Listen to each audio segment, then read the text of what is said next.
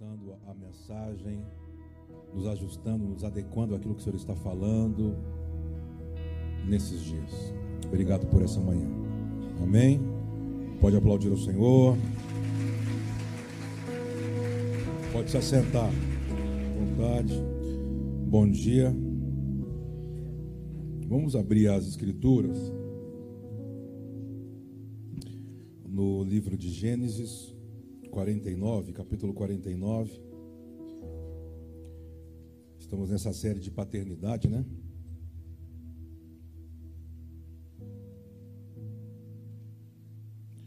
Gênesis, capítulo 49, fala de um contexto, né? Quando Jacó já está bem doente, ele convida os seus filhos ao redor do leito, né, para liberar o destino profético cada um deles. Gênesis 49, versículo 21. E a gente já falou alguns, alguns tempos atrás sobre Gênesis 49, verso 1.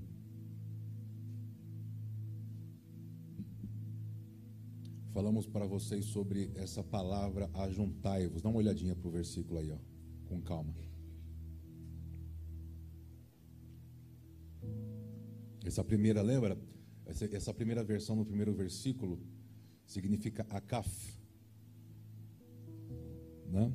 que é um, um ajuntamento de, um, de uma visão espiritual que você está vendo da coisa. É, é, é não é um convite para você se ajuntar de qualquer maneira. Por exemplo, nós convocamos vocês para estarmos juntos aqui, para cearmos.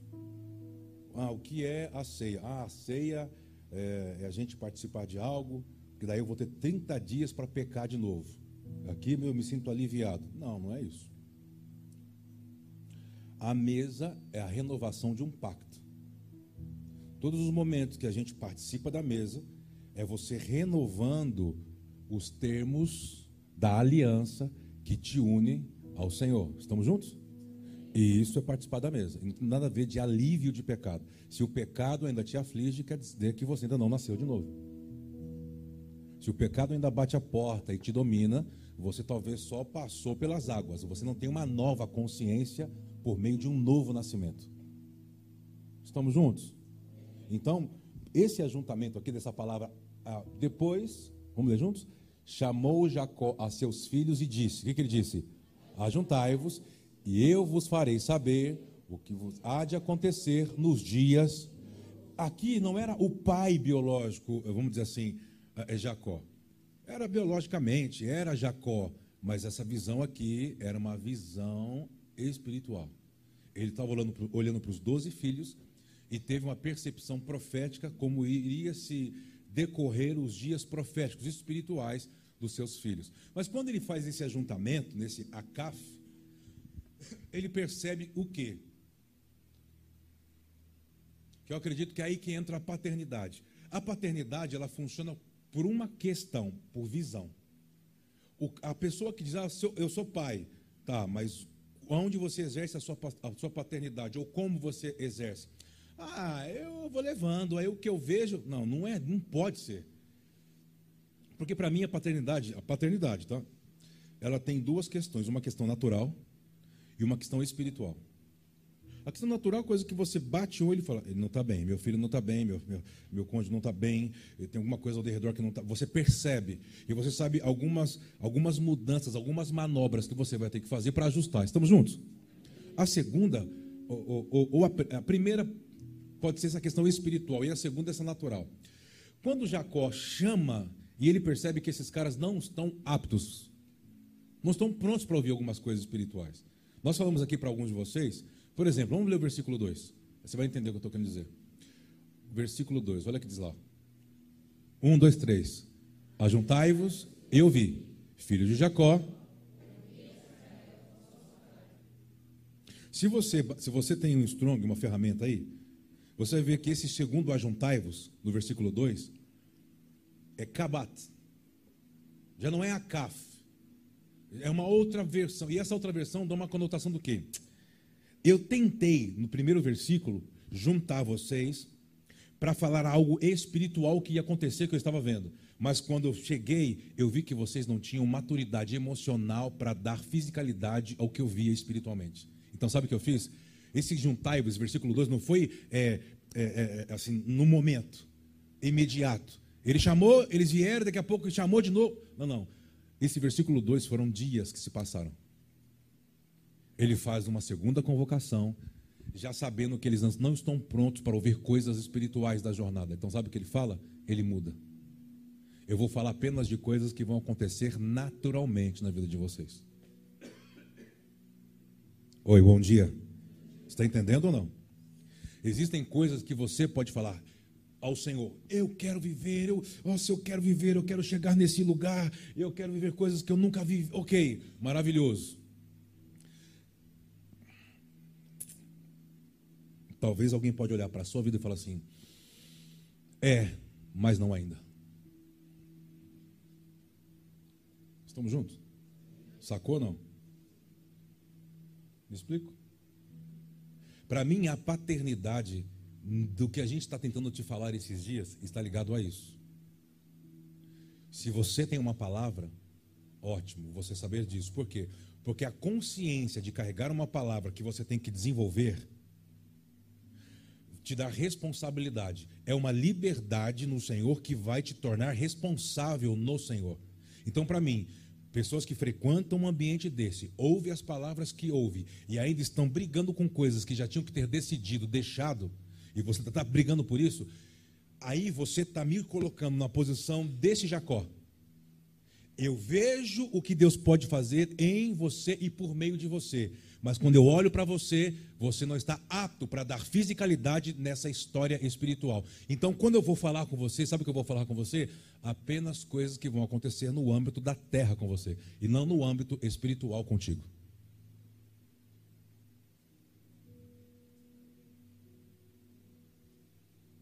Deixa eu dar aquela descidinha básica.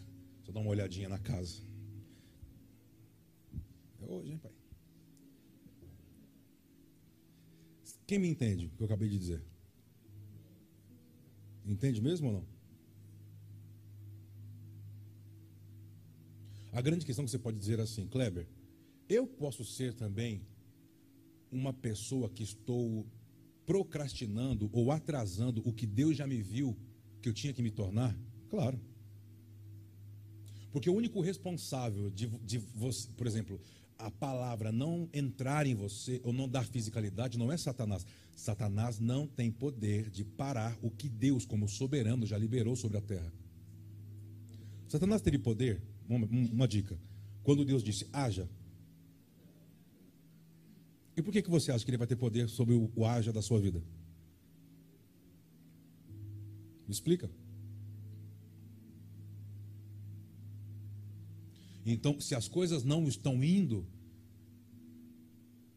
você não tem capacidade emocional, sabedoria, não tem tido a lucidez que você tem que desenvolver uma palavra que o Pai já liberou. Ele não vai liberar, já foi, o haja já veio, já está em você. O haja que eu estou falando é de Gênesis. Haja isso, e ouve, haja isso. É que tem as pessoas meio assim, ó, que haja que ele está falando? O haja de Gênesis capítulo 1. Vamos se explicar. Estamos juntos, sim ou não? Você está pronto? Eu, eu expliquei, agora vem a pergunta. Sim ou não? Não, não responde não. É você e ele. Chega alguns momentos que você vai entender que algumas coisas que o Pai vai nos permitindo passar, atravessar, vivenciar, é para que você esteja. Aí sabe o que acontece? Você se ofende. Aí sabe o que acontece? Você entende tudo distorcido. Deus não me ama, a igreja não serve, o fulano. E Deus diz assim: é o haja, dando forma ao que não tinha nenhuma expressão. Porque do processo, olha para cá, olha para cá. Pega para mim aqui, corre, vem cá. Pega esse trigo aqui embaixo. Tem um trigo aqui embaixo, não tem? Se eu guardei bem. A minha memória tá boa? Ah, já dá para me jogar aqueles negocinhos de memória. Ó, do processo. Pega, pega imagem, Paulo. Pega aqui, Paulo. Do processo do trigo. Levanta um pouco mais. Do processo do trigo. A se tornar. Tem um processo. Tem um processo? Qual é o processo? A morte. Vai ter que se entregar à morte. Qual é a morte? Perder a forma para ganhar outra. Deixa que eles entenderam. Quando esses amém de crente eles entenderam. Amém! Glória! Entendeu? Espero, aleluia. Não, deixa aqui, deixa aqui, para não sair da memória deles. Nem, volta, volta, volta, volta aqui. Volta, volta. Paulinho, deixa Deus te usar. Ó. Papaizinho. Você me deram aquelas buchinhas agora, meu genro.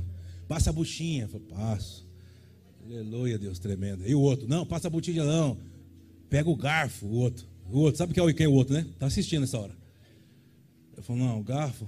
Pô, eu alisava, agora eu não posso mais alisar, senão cai. A buchinha e o garfo. Meu Deus. Vamos voltar.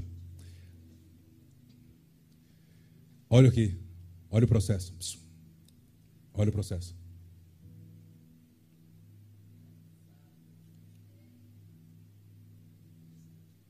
Esse primeiro, esse primeiro é o que você é.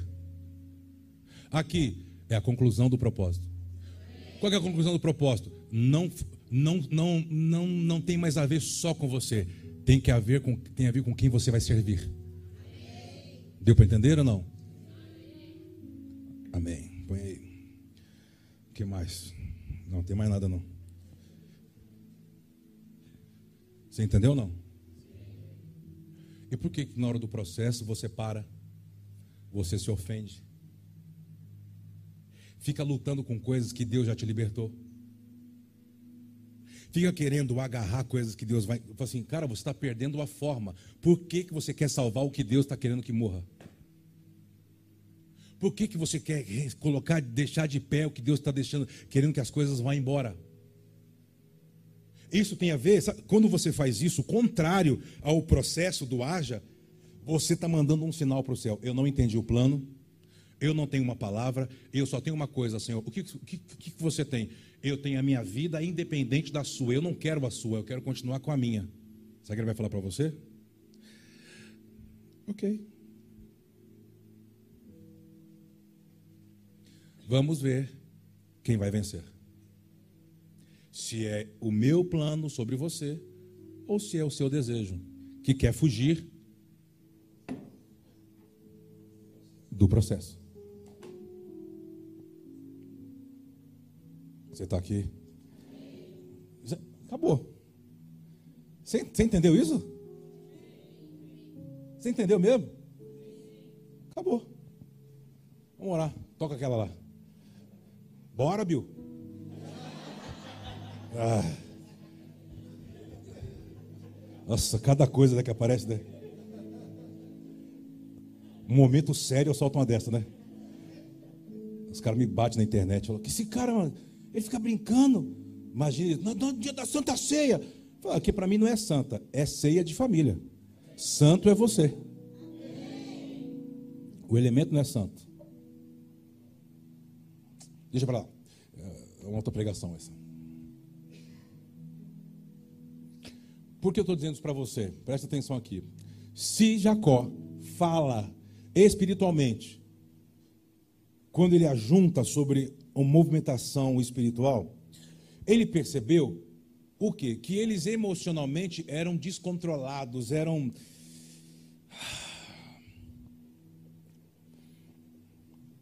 Porque Jacó já tinha vivido algo que o seu, um dos filhos mais novos na época, outrora, José, abriu, alguns anos atrás, um sonho. E esse sonho deu muita confusão. Lembra disso ou não?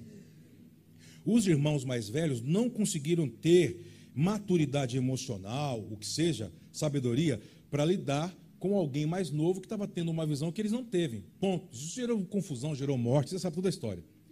Aqui já passou tudo isso. Já venceram todo o processo, já passou anos. E Jacó, ele consegue enxergar que depois de muitos anos, eles são os mesmos. Você não pode passar alguns processos. E esses processos que você passou não tirou de você o que Deus queria. E depois de processos, Deus olhar para mim, para você e diz: Uau, você é o mesmo. Sabe que você, tá, sabe que você vai estar. Tá, uma mensagem, o sinal que você está mandando para Deus? Sou mais forte do que você. Se isso acontecer, só vai ter uma opção para Deus: manter você nesse tipo de vida que você tem. Não, Deus não vai fazer nada novo. Você vai ficar lutando. Daqui 10 anos eu vou me encontrar com você você vai estar com as mesmas dificuldades, os mesmos problemas, com as mesmas picuinhas e resistindo às mesmas coisas. Sabe por quê? Porque nos processos você deu um passo para trás achando que Deus não estava vendo. Aquilo não te envolveu, não te afetou. Você frequentou lugares que traziam lucidez e você, na hora desse momento, a sua mente tentava distrair. Pense na casa, na, amanhã tem que pagar o trabalho, o contrato, a meta, para fazer você não compreender o que Deus está tentando te dizer.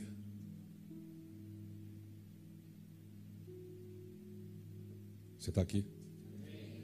Se ele fala que o Messias viria, viria da tribo, da linhagem de Judá, se eles fizeram o que fizeram, com José por causa de um sonho. O que eles não iam fazer sabendo que o Machia, o filho de Deus, viria de uma certa tribo. Você está aqui, diga amém, vamos comigo. Me mostra que você está acordado. Existem coisas que Deus não pode ainda falar, muito menos fazer, por nossa imaturidade. E coisas que o Pai vai permitindo a gente vivenciar, é o Pai olhando para mim, para você, deixa eu ver se você está entendendo e a gente tropeça, e a gente para, e a gente se ofende, e a gente, eu vou desistir. Ele fala, ah, Jesus desce lá, morre de novo, para ver se muda. Faça um pacto com Deus em tabernáculos. Quando você vier trazer a sua oferta especial, a última do ano, mas na verdade é a primeira de um novo tempo que se abre.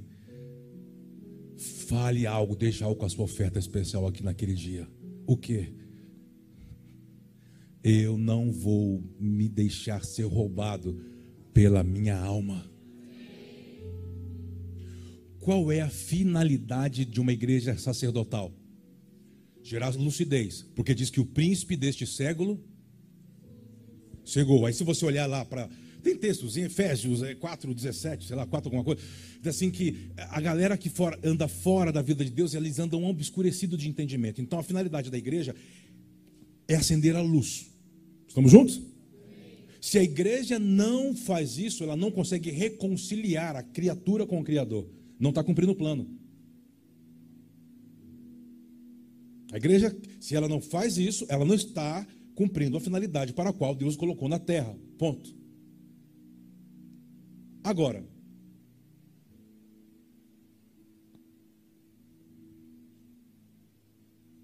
no Éden, lembra? Nós falamos do texto, nós falamos no livro Pacto de Sustentação, falamos, falamos uh, no primeiro livro, no Governando de Dentro para Fora. Lembra o, o princípio sobre pensar e sentir? Quem lembra? Você pensa e sente ou sente o que pensa? É, pensa para responder. Não responda sem pensar. Pergunta.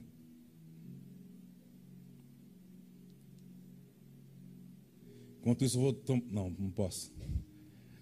Hã? Responde agora. Pensou? Cadê a psicóloga? Eu penso, sinto ou sinto que penso? Deixa a psicóloga responder, irmão. Não perguntava para o universitário, né? Hã? Eu sinto o que eu penso. Mas como era no Éden?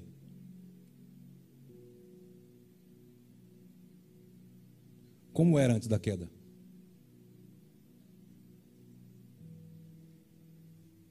Porque você tem que entender porque o apóstolo Paulo fala assim, ó, renovar a mente, renovar o espírito da mente. Você tem que entender o que Jeremias diz, mente e coração Tem que entender o que Ezequiel está querendo dizer. Troca-se, é, eu só posso te dar um novo espírito se te der, trocar mente e coração. Aí eu vou te dar uma nova estrutura de espiritualidade. Como era no Éden, então? Porque no Éden havia uma forma que Deus criou o homem, preste atenção. E o homem perdeu essa forma de se relacionar com Deus e com as coisas quando ele cai. Quando ele caiu? Quando a serpente queria que ele sentisse para que depois ele pensasse. Oi, bom, bom dia. Está aí, Elaine? Está aí ou não? Qual é a finalidade da igreja? Trazer essa estrutura de pensamento do Éden. Mas como que isso pode acontecer agora para não dar errado como deu no Éden? Diz que o último Adão, ele não é mais uma alma vivente que tem que governar você, como um desejo Mustang, um desejo desgovernado. Agora diz que você é um espírito vivificado, igual Cristo é. Não é mais alma que vive, que pulsa. Primeiro você é espírito. Você está aqui? Quero abençoar você. Porque se você não tiver esse tipo de mente e coração, você não vai ter uma, um nível de estrutura, de espiritualidade para dar forma, para viver o que Deus viu sobre o seu futuro. Eu abençoo você que a sua alma, que desejos descontrolados, medos, o que seja, não se tornem empecilho para que você seja roubado, sabotado sobre tudo aquilo que Deus já pensou e escreveu e liberou haja sobre você. Você pode aplaudir ao Senhor?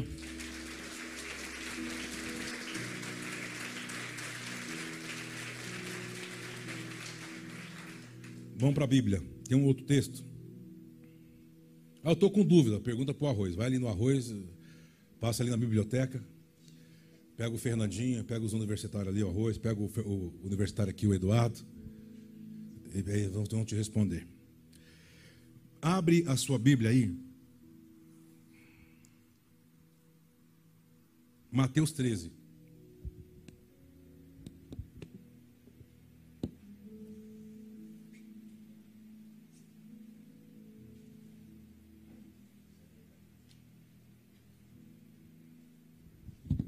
Você está aqui comigo ou já foi? Vamos lá, ler rapidinho. Aí são, nessa primeira parte são sete versículos falando sobre uh, a origem e depois ele explicando a partir do versículo 19 ao 23, tá? Naquele mesmo dia, saindo Jesus de casa, assentou-se à beira do mar. Vamos lá. E grandes multidões se reuniram perto dele, de modo que entrou num barco e se assentou e toda a multidão estava em pé na praia. Vê comigo. E de muitas coisas lhe falou por parábolas e dizia: Eis que o semeador saiu a semear. E ao semear uma parte, caiu à beira do caminho, e vindo as aves, a comeram. Isso tem um significado que a gente vai ler daqui a pouco. Outra parte caiu em solo rochoso, onde a terra era pouca e logo nasceu. Visto não ser profundo a terra, o que aconteceu? Verso 6 Saindo, porém, o sol a queimou, verso 6. A queimou, e porque não tinha raiz, secou-se. Outra caiu entre os espinhos, e os espinhos cresceram e a sufocaram. Preste atenção aí. Vamos lá. Outra, enfim, caiu em boa terra e deu fruto a 100, a 60 e a 30 por um. Certo? Fechamos aí. Falou sobre quatro tipos de solo. Ok. Vamos para o versículo 19, mesmo capítulo, versículo 19 ao 23, que ele vai explicar essa parábola, né? Olha lá. A todos os que ouvem a palavra do reino e não a compreendem, olha, está dizendo, vem o maligno e arrebata o que lhes foi semeado aonde? Então, este é o que foi semeado. É a primeira questão que ele disse. Algo estava à beira do caminho, ela não teve profundidade, ficou à beira do caminho, na superfície, veio as aves de rapina e pumba. Quem são as aves de rapina? Demônios. Ele está querendo dizer, são pessoas que estão em ambientes, ouvem, ouvem, ouvem, ouvem e não se comprometem nunca com nada.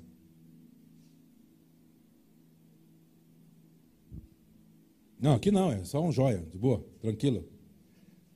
Vamos, filho do Bill. 20. O que foi semeado no solo esse é o que ouve a palavra e a recebe logo. Ó, quem são aqueles? Ah, que Meu Deus! Legal. Continua. Mas, o que está que tá querendo dizer? Aqueles que têm raiz curta, né? Alegra aqui, lá fora, acabou. Alegra aqui, estava indo embora para casa, aqui recebeu de Deus, meu Deus, aleluia. Aí o cara ou alguém pegou o caminho errado, entrou numa rua, acabou. Acabou. Eu não falei que não era por aqui. Nós vamos chegar atrasados, já bota o Kleber, acaba tarde aquele culto. Agora minha mãe vai falar. Você conhece pessoas que têm raiz curta? Tudo, tudo na vida dela é curto, tudo é pouco. Tudo. Por quê? Não tem emoção para sustentar algumas coisas. Qualquer coisa, parece que o cara já anda aceso, explode. E ele acha que é bonito. E ela acha que. E tem gente que usa isso para gerar como uma chantagem emocional. Você pode fazer o que for, Deus não conta com você.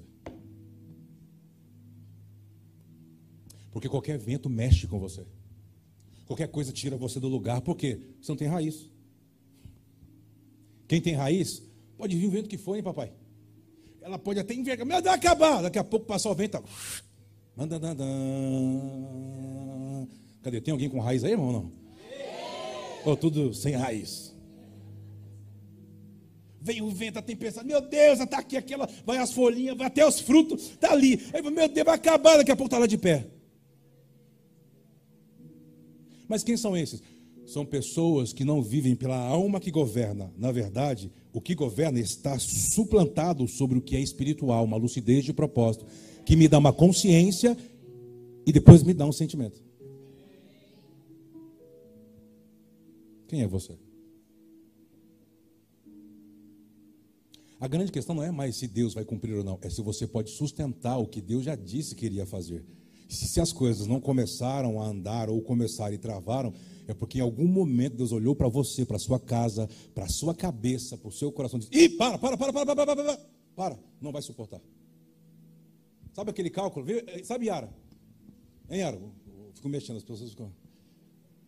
Vou mexendo para você não dormir. Voltou, né, Yara?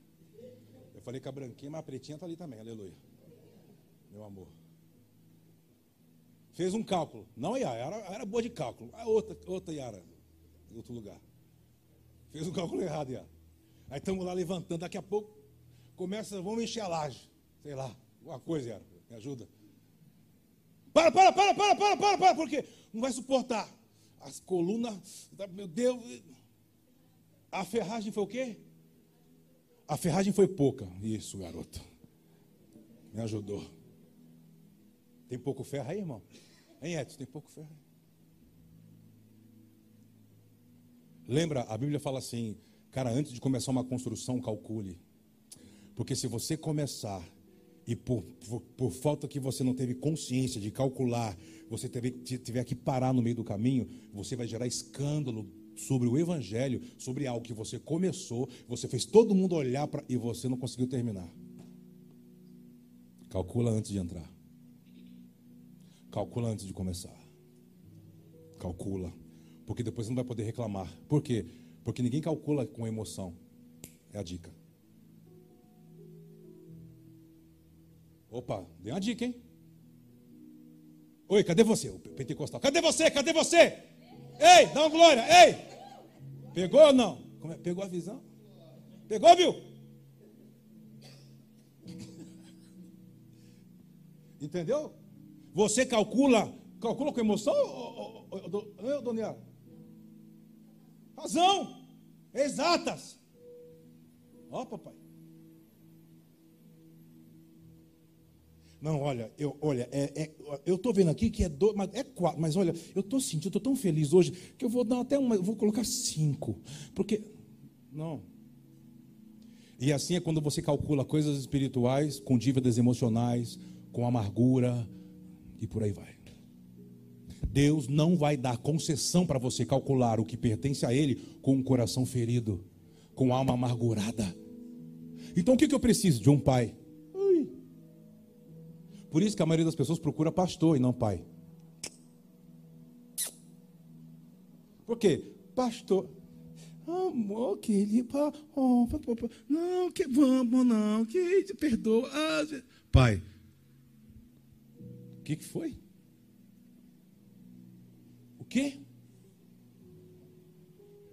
Como é que é? Te amo, garota. Mimi. E falou que vai, vai me apresentar alguma coisa hoje, Clécio. Vocês vão tudo comigo, hein?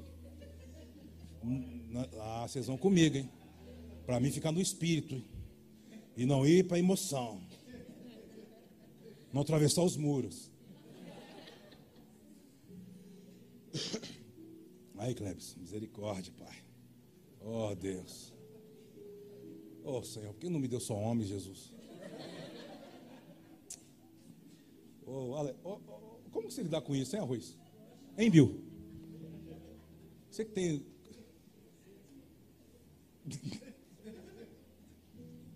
Não, deixa eu voltar aqui para. Vou até tomar uma uva. Né?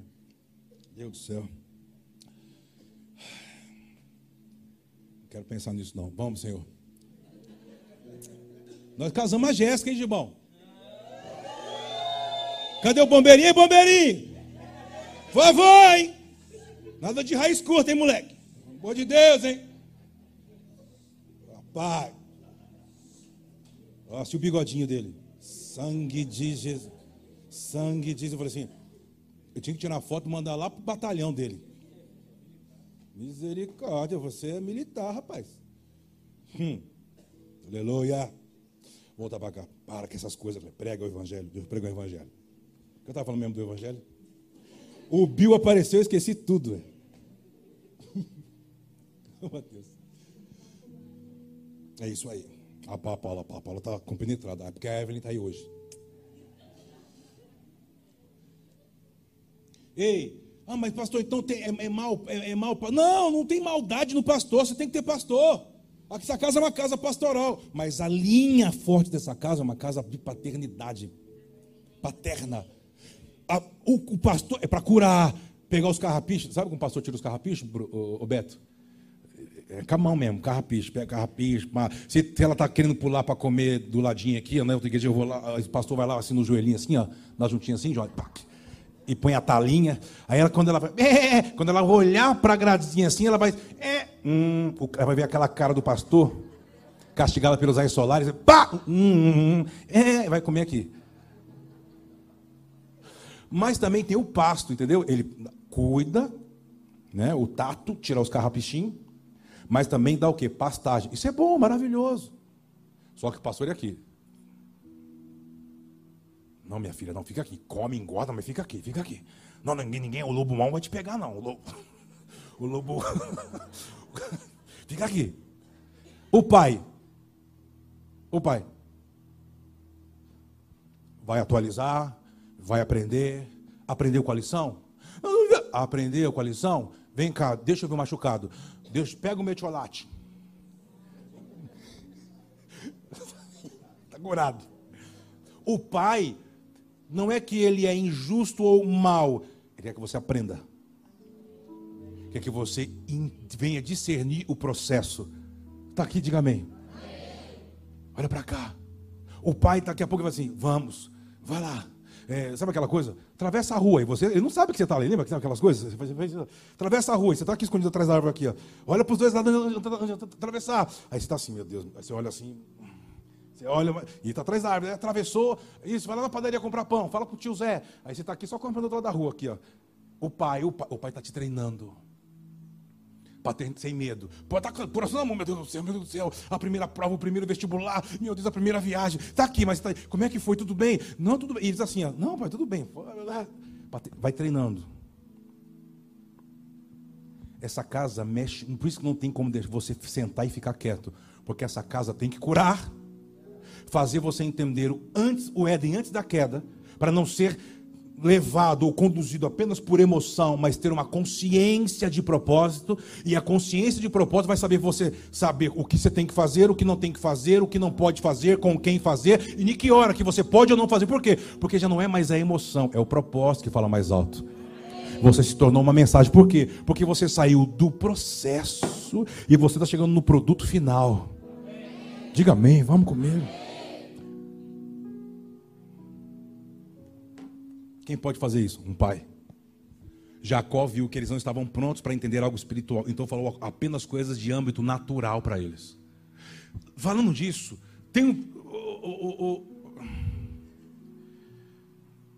Peraí, peraí, segura. Peraí. Volta para Gênesis 49. Rápido. Versículo. Vê se é 14. Eu acho que é 14. E aí, Maria? Meu Deus do céu. Cada vez mais eu falo, Deus me dá homem. Vai entrando mulher na minha família. Deus do céu. Essas meninas. Olha, olha lá, presta atenção lá. Issacar, lê comigo, é um jumento de fortes ossos. Então quer dizer, é uma estrutura forte. De repouso entre os rebanhos de. Ele está entre outros que têm outra natureza do que ele. Presta atenção. É uma profecia, tá? Viu que o repouso era preguiçoso. E que a terra era ótimo, preguiçoso numa terra boa. Hum, não vai trabalhar. Como diz a minha esposa, rasta chinelo. Baixou os ombros à carga e sujeitou-se ao trabalho. Vai trabalhar pra caramba, mas vai querer mais dormir do que trabalhar. Preguiçoso. E vai ser escravo. Vamos ver, tem mais alguma coisa? 16? Tá, já foi. Então, Jacó ele fala de algo natural, como aquela tribo de Issacar vai desenvolver. Como eles vão trilhar. E estão sofrendo. Passam-se anos, preste atenção. Passam-se anos. Eu vou voltar para Mateus 13, vou fechar com Mateus 13. Fica tranquilo. Passam-se anos. Vai para Deuteronômio, capítulo 27, versículo 11. E depois amarra aí Deuteronômio, Deuteronômio 33, 18. Deuteronômio 27, 11. E depois 33, 18. 27, 11. Presta atenção aqui, ó. Esses caras estão mais de mil anos debaixo de uma palavra do pai Jacó. Servindo, descansa mais, amendo. Está aí, mas está indo. Escravo, trabalha, parece que as coisas não vão. Moisés deu ordem naquele dia ao povo, dizendo: Olha a ordem de um homem espiritual, de uma paternidade. Vamos juntos. Quando houverdes passado o Jordão, estarão sobre o monte Gerizim, para abençoarem o povo estes: Simeão, Levi, Judá. Depois, com calma na sua casa, você vai ler. Moisés está falando: quando a gente entrar, haverá dois montes: Ebal e Gerizim, o da bênção e o da maldição. Claro que todo mundo queria estar nesse monte, que é o monte onde vai declarar a Torá que vai profetizar coisas espirituais. E o Monte Ebal vai falar sobre coisas naturais.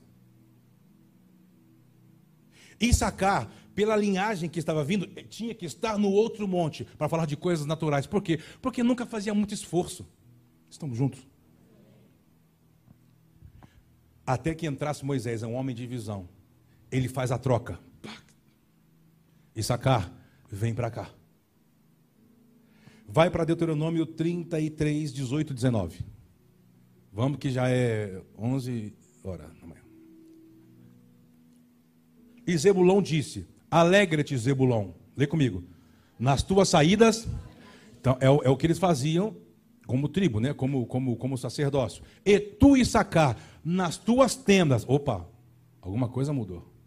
Nas tuas tendas, o que? Verso 19. Vamos embora. Os dois chamarão os povos ao monte. Opa, como que se eles não trabalhavam? Como que. Peraí, que tenda? Como chamar o povo no monte para quê? Ali apresentarão ofertas. Opa! Porque tirarão, chuparão a abundância dos mares e os tesouros escondidos. Uau! O que aconteceu aí, Kleber? Um homem de visão viu que a tribo de Sacar era uma tribo visionária, era uma tribo que sabia que trabalhava junto com o tempo de Deus, era uma tribo que despertava as pessoas para se moverem por meio de trazer riquezas, apresentar-se diante de um sacerdócio diante de Deus e pudesse ter a, a, diretiva de Deus. Eu faço isso agora ou não? Porque é uma tribo que despertou no povo é, essa clareza de propósito. Você, se você tem uma palavra, se você tem um sacerdócio, não pode fazer o que você quer na hora que você pensa. Você tem que saber se aquilo que você quer ou que você necessita pode estar construindo o propósito ou pode estar te tirando dele. Você está aqui? Diga amém, por favor. Quem eram eles? O que, que eles se tornaram? Vamos para Crônicas. Crônicas, capítulo. Do, 1 Crônicas 12, 31. Issacar se tornou uma tribo profética. Eles, eles atingiram, porque Moisés viu no meio da jornada que eles se entregaram ao processo, se arrependeram. Então podem ser reposicionados. Diga amém. Você está entendendo ou não? Da meia tribo de Manassés, 18 mil, que foram apontados nominalmente para vir a fazer Davi. Peraí, o que está querendo dizer? Se a tribo de Sacar não estivesse presente, nada poderia ser endossado por Deus. Não se fazia nada em Israel. Lê o, próximo versículo, 32. Dos filhos de Sacar, lê para mim bem forte. Lê de novo. Os filhos de Sacar. Lê de novo. Dos filhos de Sacar. Para saberem o que Israel.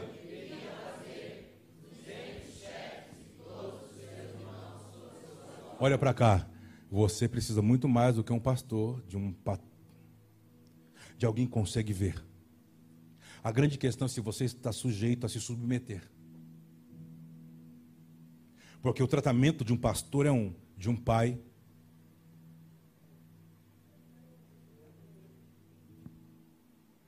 O pai vai falar muito sobre propósito. Se você aprender a lidar com o Yeshua, você vai entender a linguagem de Yeshua. Qual é a linguagem de Yeshua? Salvação. Para libertar você do que o mundo é oprimido. Yeshua, o seu irmão mais velho. Se você trabalhar com o pai, o pai não vai falar para você sobre demônios. O pai só vai falar uma coisa com você: construção, edificação recurso, sabedoria, pacto, favor, lucidez, conexões. Ah, fala alguma coisa aí, irmão. Não sei, amém, misericórdia. Esse tipo de palavra é para te reposicionar dentro do plano. Quem você é, a quem você pertence, aonde você está no processo, e o que você tem, o quanto tempo você tem para desenvolver o propósito. Você está aqui. Moisés foi um homem essencial na jornada para viver. Você precisa de pessoas na sua jornada que vêm. Aí você pode perguntar, mas quando eu sei, Kleber, que eu estou em um lugar que vê, é um lugar que te provoca a crescer que põe o dedo na ferida, que olha no teu olho, pá! Não tem não, vamos, eu estou com medo, vai com medo. Mas estou chorando, vai chorando, mas vai. Está aqui. Chega um momento que a paternidade ela tem que gerar em você responsabilidade de propósito. Por isso esse negócio que você quer, você quer que todo mundo olhe para a sua dor. Por quê? Por que, que você quer que todo mundo olhe para a sua dor? Por que, que você tem prazer de contar história triste? Por quê? Por que, que você quer chegar no lugar que, que atrai a atenção e fica? Por quê? Eu sei por quê. Porque você, em algum momento, você abortou o processo. Então você ficou pela metade. E Deus não usa ninguém quebrado. Deus não usa escravos. Deus só usa livres. Como eu posso ser livre? Se entregando ao processo e se você sabe que você parou o processo, lembra aquela palavra de Apocalipse? Lembra-te de onde caíste. Lembra, volta lá. Pega as coisas e continua a jornada. Porque nesses dias estamos vivendo dias de recomeço, de misericórdia. Diga amém. Eu quero abençoar você. Que dias que estamos vivendo, Kleber? Dias de Elu. Moisés desce no primeiro estágio e quebra as tábuas. Parece que a história acaba. Mas Deus fala para ele: suba, prepara as tábuas novas e suba. E depois de 40 dias, naqueles 40 dias, o próprio Moisés reescreve as tábuas. Deus dá um beijo nele, o corpo dele está reluzente e diz que ele desce lá, que vai acontecer agora, que vai chegando dia 4 de outubro, é o dia que Moisés desceu com as duas tábuas nas mãos e diz que o seu rosto, o seu corpo brilhava. Havia uma glória da última, da segunda vez que não havia na primeira. Deus não falou para ele trazer as tábuas quebradas e restaurar. Deus disse: são tábuas novas. O que se quebrou, quebrou, não adianta mais. Suba com um coração novo para que Deus possa iniciar algo novo. Vamos comigo, diga amém. O que você tem que apresentar para Deus nesses dias? Primeiro, um coração quebrantado, um espírito compungido. Segundo, Senhor, se o Senhor acha graça aos meus olhos, eu quero mais uma chance. Eu não vou errar, eu não quero desistir. Eu quero que o Senhor me fale para gerar mais peso. Ou, ou, ou fale de novo a clareza, como o Senhor me vê. Eu quero voltar a arder, eu quero voltar a queimar, eu quero voltar a perdoar, eu quero voltar a estar diante de você. Eis-me aqui, eu quero o que eu tenho que apresentar para você. Fala para ele, levante as suas mãos e fala com ele. Ele diz: Eu quero o teu coração puro, eu quero as tábuas limpas, para que nós possamos reescrever juntos. Há uma glória de Deus ainda reservada para você. Há uma glória para suas emoções, há uma glória para o seu coração, há uma glória para os seus filhos, para o seu casamento, para o seu ministério. Há uma glória que está vindo ao seu encontro. Por isso o Senhor está levantando como uma tribo de sacar construtores de glória pessoas que praticam sacerdócio, que não vão tomar atitudes precipitadas até ouvir ele falar. Por quê? Porque eu sou conhecedor da época.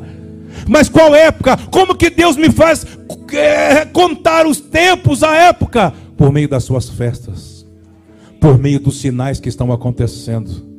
Eu abençoo você. Põe a mão no seu coração.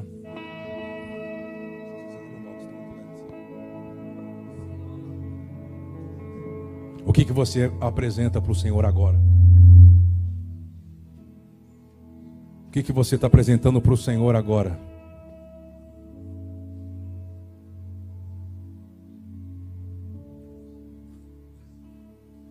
Que é que se quebrou? Qual é a área que você não gosta que ninguém toque?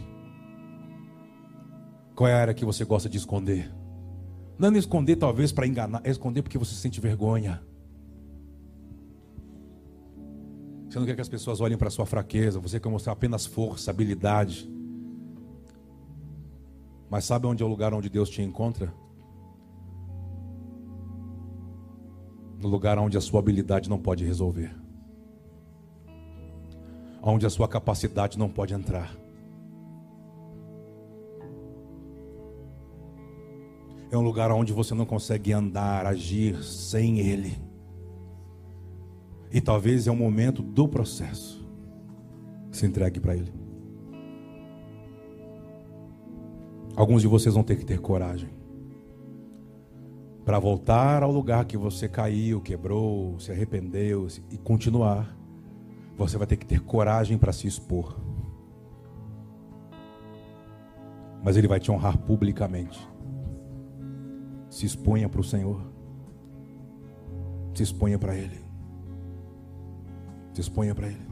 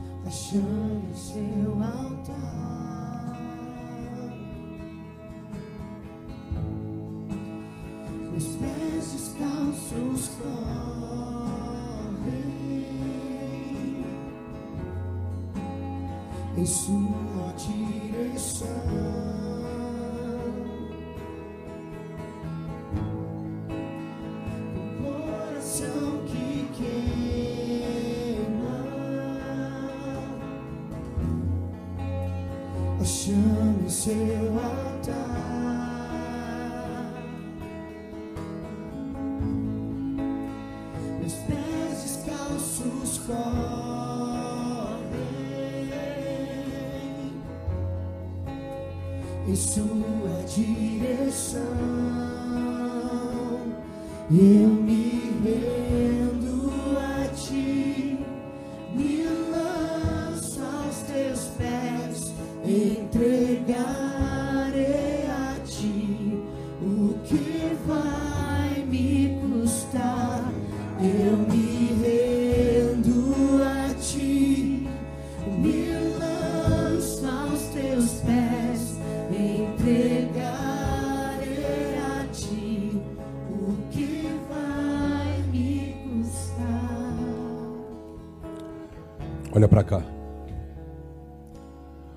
mais eu tenho visto nesses dias, de verdade, eu e Cristiane.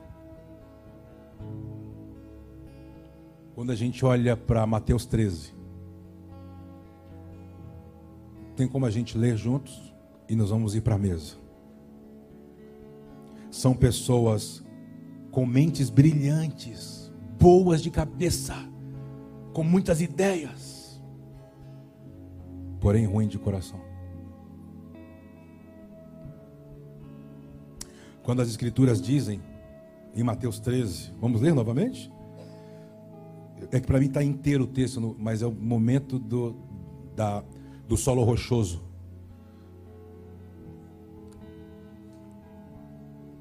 O que foi semeado em solo rochoso, esse é o que ouve a palavra e recebe logo com alegria. Mas não tem raiz em si mesmo, sendo antes de pouca duração. E lhe chegando a angústia ou a perseguição por causa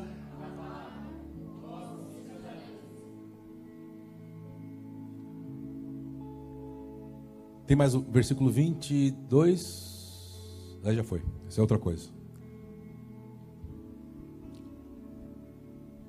Eu vejo pessoas que têm o seu coração cheio de pedras, de rocha. E a palavra, ela não consegue penetrar. Entende? Porque o terreno tem que ser limpo. Solo rochoso. E por ela não conseguir penetrar, não cria raiz. Aí vem as lutas. A palavra se perde. O que é isso, Kleber? O que que você quer traduzir? Você é bom de mente. A maioria aqui, vocês têm uma mente, cara, brilhante. Tem ideias.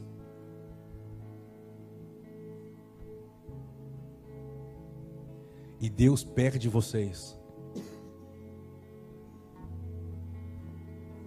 Tem outras pessoas, é outro solo. Qual é outro solo?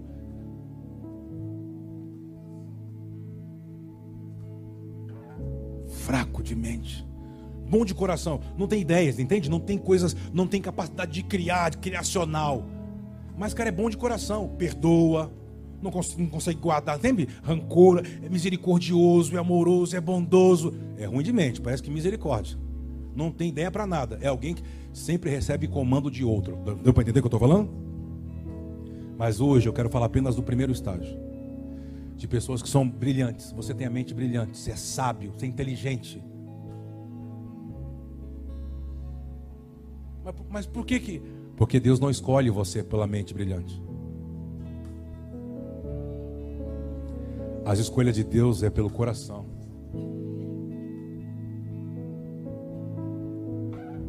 Podemos ler 1 Samuel 16, versículo, acho que é 9.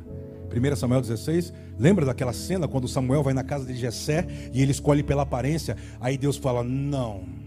Não. Não. A mente faz você trabalhar pela aparência. Porque a mente quer que eu quero fazer algo para que a outra mente pense o que eu quero que ela pense.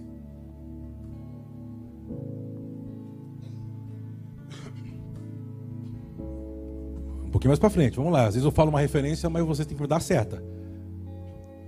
Assim fez passar, pá, pá, pá, pá, pá, pá, pá. Vamos lá. Assim fez passar Jessé os seus sete filhos diante de Samuel, porém Samuel disse a Jessé: O Senhor não escolheu estes. Porque eles não eram aparentes, eram fortes, né? Viçosos, aparentemente, era aparência. Perguntou Samuel a Jessé: Acabaram-se os seus filhos? Ele respondeu: Ainda falta o mais moço que está apacentando. Disse, pois, Samuel a Jessé: O que, que ele disse? Manda chamá-lo, pois não nos assentaremos à mesa sem que ele venha.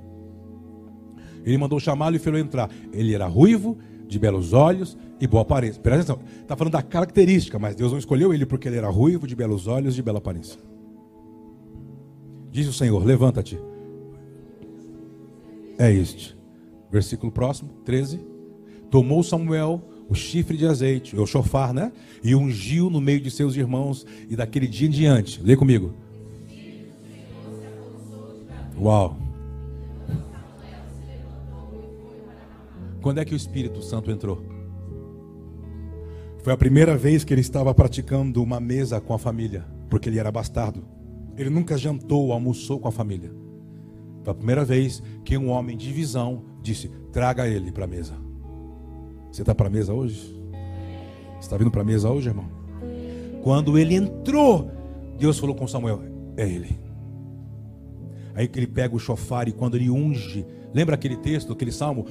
Minha cabeça, unge minha cabeça e o cálice, porque tinha um cálice, o cálice encheu de óleo. A essência tomou a casa e ele foi curado com o pai, com os irmãos e com a mãe dos irmãos. Curou. E depois que curou, eles comeram e o pai enviou para enfrentar o gigante. Você só vai enfrentar gigantes não é quando você tiver uma nova ideia. É quando você tiver um novo coração, porque recebeu o Espírito Santo. Levante as suas mãos. Olha que diz o próximo verso. Com as suas mãos levantadas, vamos ler juntos. Tendo se retirado Saul, o Espírito Senhor, da parte deste, um espírito maligno o atormentava. Então,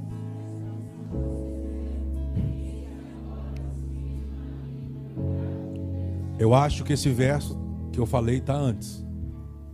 Está antes. Dá um toque na mesa aí para mim, por favor, Fernando. Isso aí, versículo 7.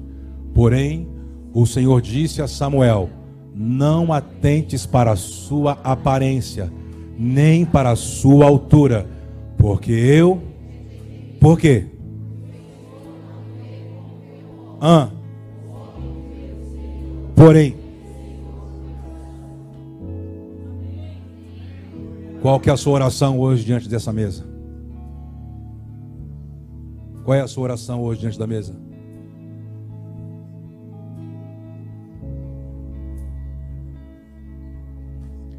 Sabe com quem Deus renova o pacto? Com os que têm um novo coração. E aí as suas ideias vão fazer mais sentido. Boas ideias sem coração é frustração. É correr atrás do próprio rabo e depois culpar alguém porque as coisas não aconteceram. Fecha os teus olhos. Fala o que você tem para falar para o Senhor e quando você terminar, nós vamos ceiar. Se quiser se assentar, se assente. Nós vamos já entrar no coro.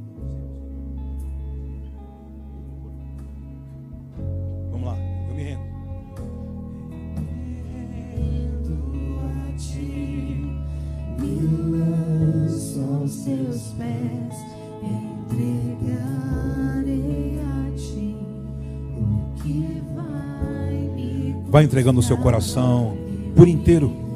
Segundo a Crônicas diz que os olhos do Senhor percorrem toda a terra, buscando encontrar pessoas cujo coração é totalmente seu. E se você se sentir apto, depois de você orar, nós queremos te servir. Deixa o povo orar, deixa o povo buscar a presença do Pai.